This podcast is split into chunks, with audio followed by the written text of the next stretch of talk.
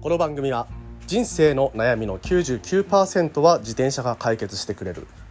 AVG23.8km 毎日の提供でお送りします。ということで、えー、本日も毎朝10分走りに聞くラジオを始めてまいります、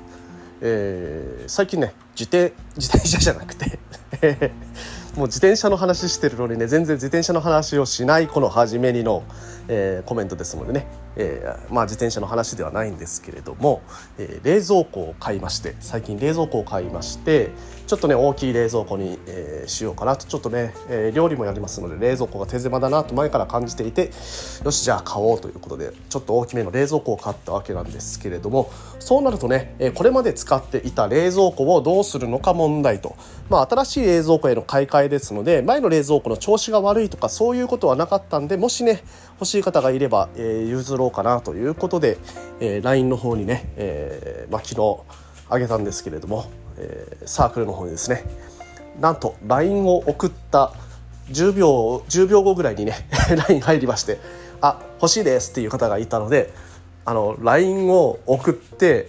でその LINE を送った内容を速攻で消すというね作業が発生しました。うん、いやねなんかねみんなもらってくれる人いるのかなとかね。まあもらってくれなかったらね自分でね車手配してなんか捨てに行かないといけないのかなとかそういうことを悩みながらね、えー、ちょっと送ったんですけどね、えー、みんなに聞いてみるもんだなというふうに思った昨日の、えー、まあちょっとワンシーンでございました。はい、ということでね、えー、なんかね不要品があったら意外とサークルの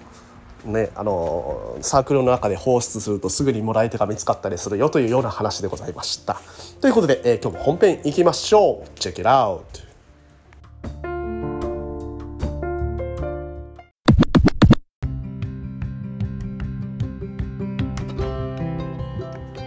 はいどうも改めましておはようございます森健でございます、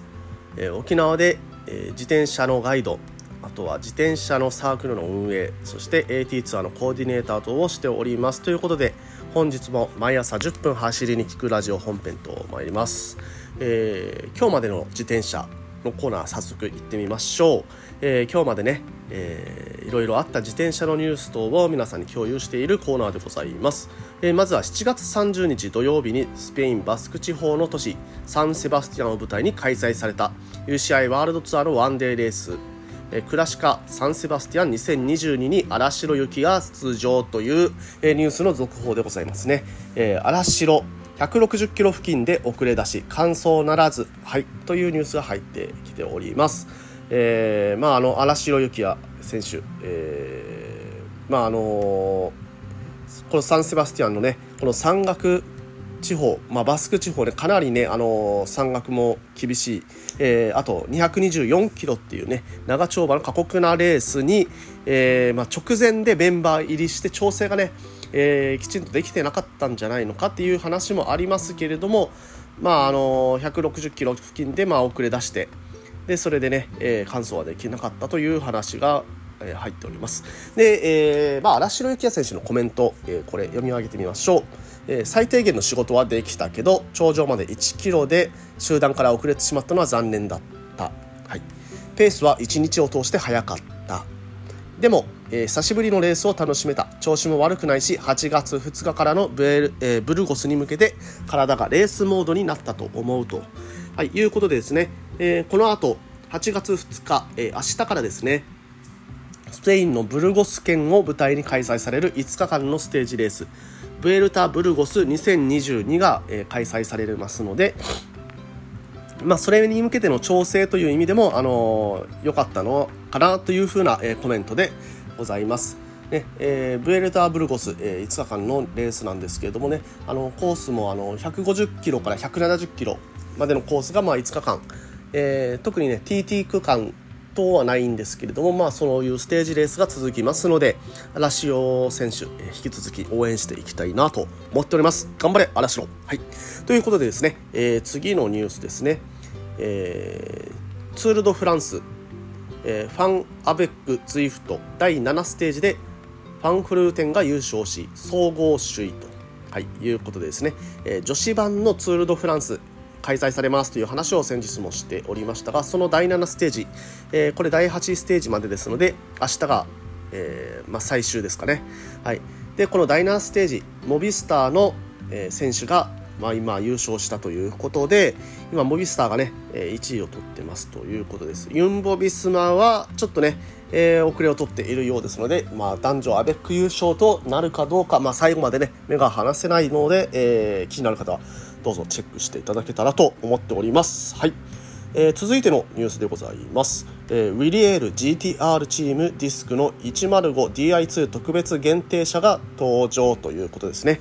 はい。ウィリエール、はい、沖縄ではですね、えー、バイシクルキッズのみで取り扱いしてますね。はい。でウィリエールのこのシマノ 105DI2 仕様の特別限定使用車が100台のみ、はい、8月31日までの期間に100台のみ販売されると発売されるというニュースが入っております、まあ、ウィリエール好きの方ねたくさんいるかと思いますのでぜひともねそのウィリエール好きであれば、えー、チェックしておきたいのかなと。まああのー DI2 ねこの前、えー、話しましたけれども全部揃えると 105DI2 ね20万ぐらいするということで、えー、40万4800円というのはちょっとねお値打ち価格な感じがしてますね。はい。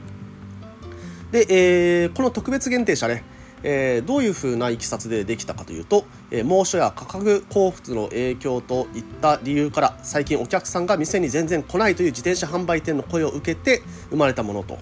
いうことです。でこの限定車をきっかけに一般ユーザーが自転車販売店に足を運んでほしいという思いが込められていてで通常価格46万7500円のところ40万4800円で販売しますというねえー、なんとも粋な計らいでございますね。GTR チームのディスク限定、えー、車についての詳細は、えー、ウィリエールの販売店えウィリエールの公式サイトのショップリストまで、えー、お問い合わせくださいということですね、えー、沖縄ではですねバイシクルキッズでございますね。はい。もう本当40万4800円。結構ね、えー、お値打ちの値段だと思いますので、まあ、夏のねボーナスとか入ってくる予定で、えー、自転車買おうかなと悩んでる方、ね、105のあの DI2 お得に手に入る機会でございますので、えー、ぜひともチェックしていただければというふうに、えー、思っております。で、えー、その他のニュースはですね、えー、通路を走ったユンボ・ビズマのバイクたちというね、えー、記事がございました。スターベロ R5、えー、S5P5 と、はい、いうことですね。まあ、サーベロのバイクが、えー、ユンボ・ビスマ、えー、採用していたわけですけれどもそのサーベロのバイクについてねいろいろ書かれた記事がありました。はいということでですね、ちょっとね、あのー、私今日の記事の中で気になったのね、あのー、あんまり内容を話してなかったこれですけど、あの、サーベロのバイクね、サーベロのバイクっていうのがちょっとね、あのー、気になって、サーベロのバイクについて、え、ちょっと調べてみました。皆さんね、あの、サーベロ、サーベロっていうメーカー、えー、今回ね初めて聞いたという方ももしかしたらいらっしゃるかもしれません。というのもですね、えー、サーベロのバイクは、えー、どちらかというとロードバイクのロードレースよりはあのトライアスロンとかね、えー、そっちの方に有名なメーカーというイメージがございます。えー、ヒストリーとしてはカナダ・トロントを本拠地として2012年にはジロでイタリア総合優勝、えー、革新を起こし続けるトップバイクブランド。サーベロのエンジニアリングによって生まれたラインナップは全てパフォーマンスを優先している。リミテッドエディションの上級も、えー、出るからアイアンマンフィッシャーフィニッシャーのためのバイクまで。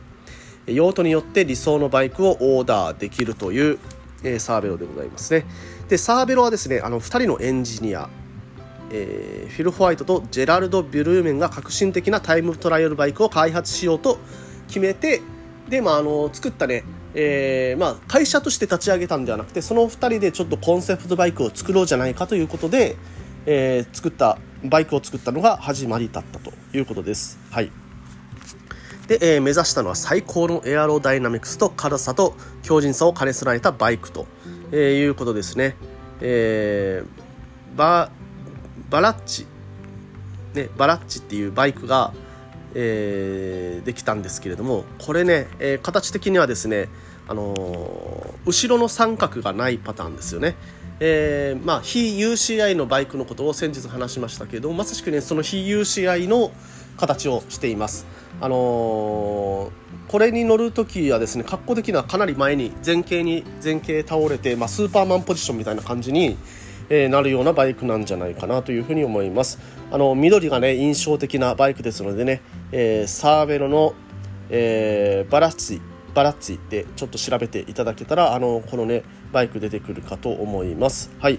でねあのこういったねあのちょっと革新的な形の自転車を作っているサーベロなんですけれども今ねあのサーベロの中でも、えー、トップ、まあ、一番高いもの、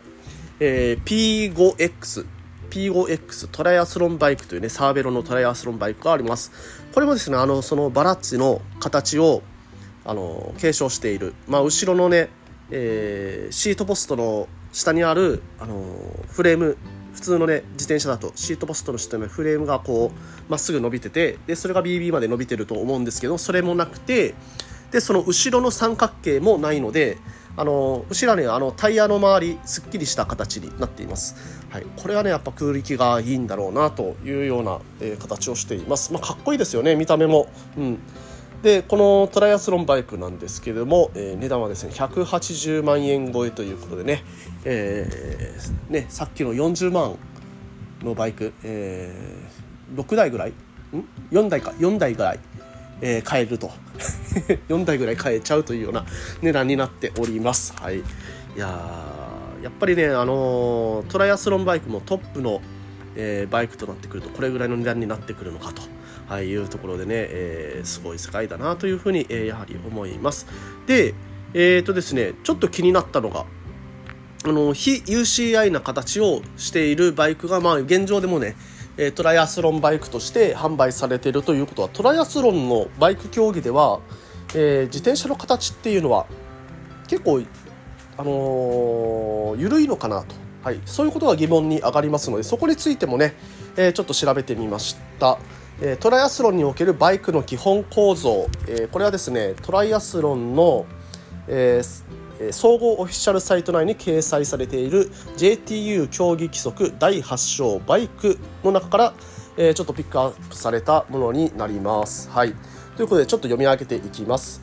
バイクの全長幅などの最大値ホイールやタイヤハンドルやブレーキといった装備の取り付けヘルメットの規格までそのルールは、えー、広範囲にわたるということで競技に用いるバイク、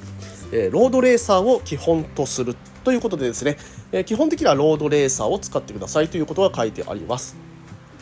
え、自転車は同型の2つの車輪を持つ人力で動く車両である。前輪はハンドル操作が可能であり後輪はペダルとチェーンで構成されたシステムによって駆動するものである。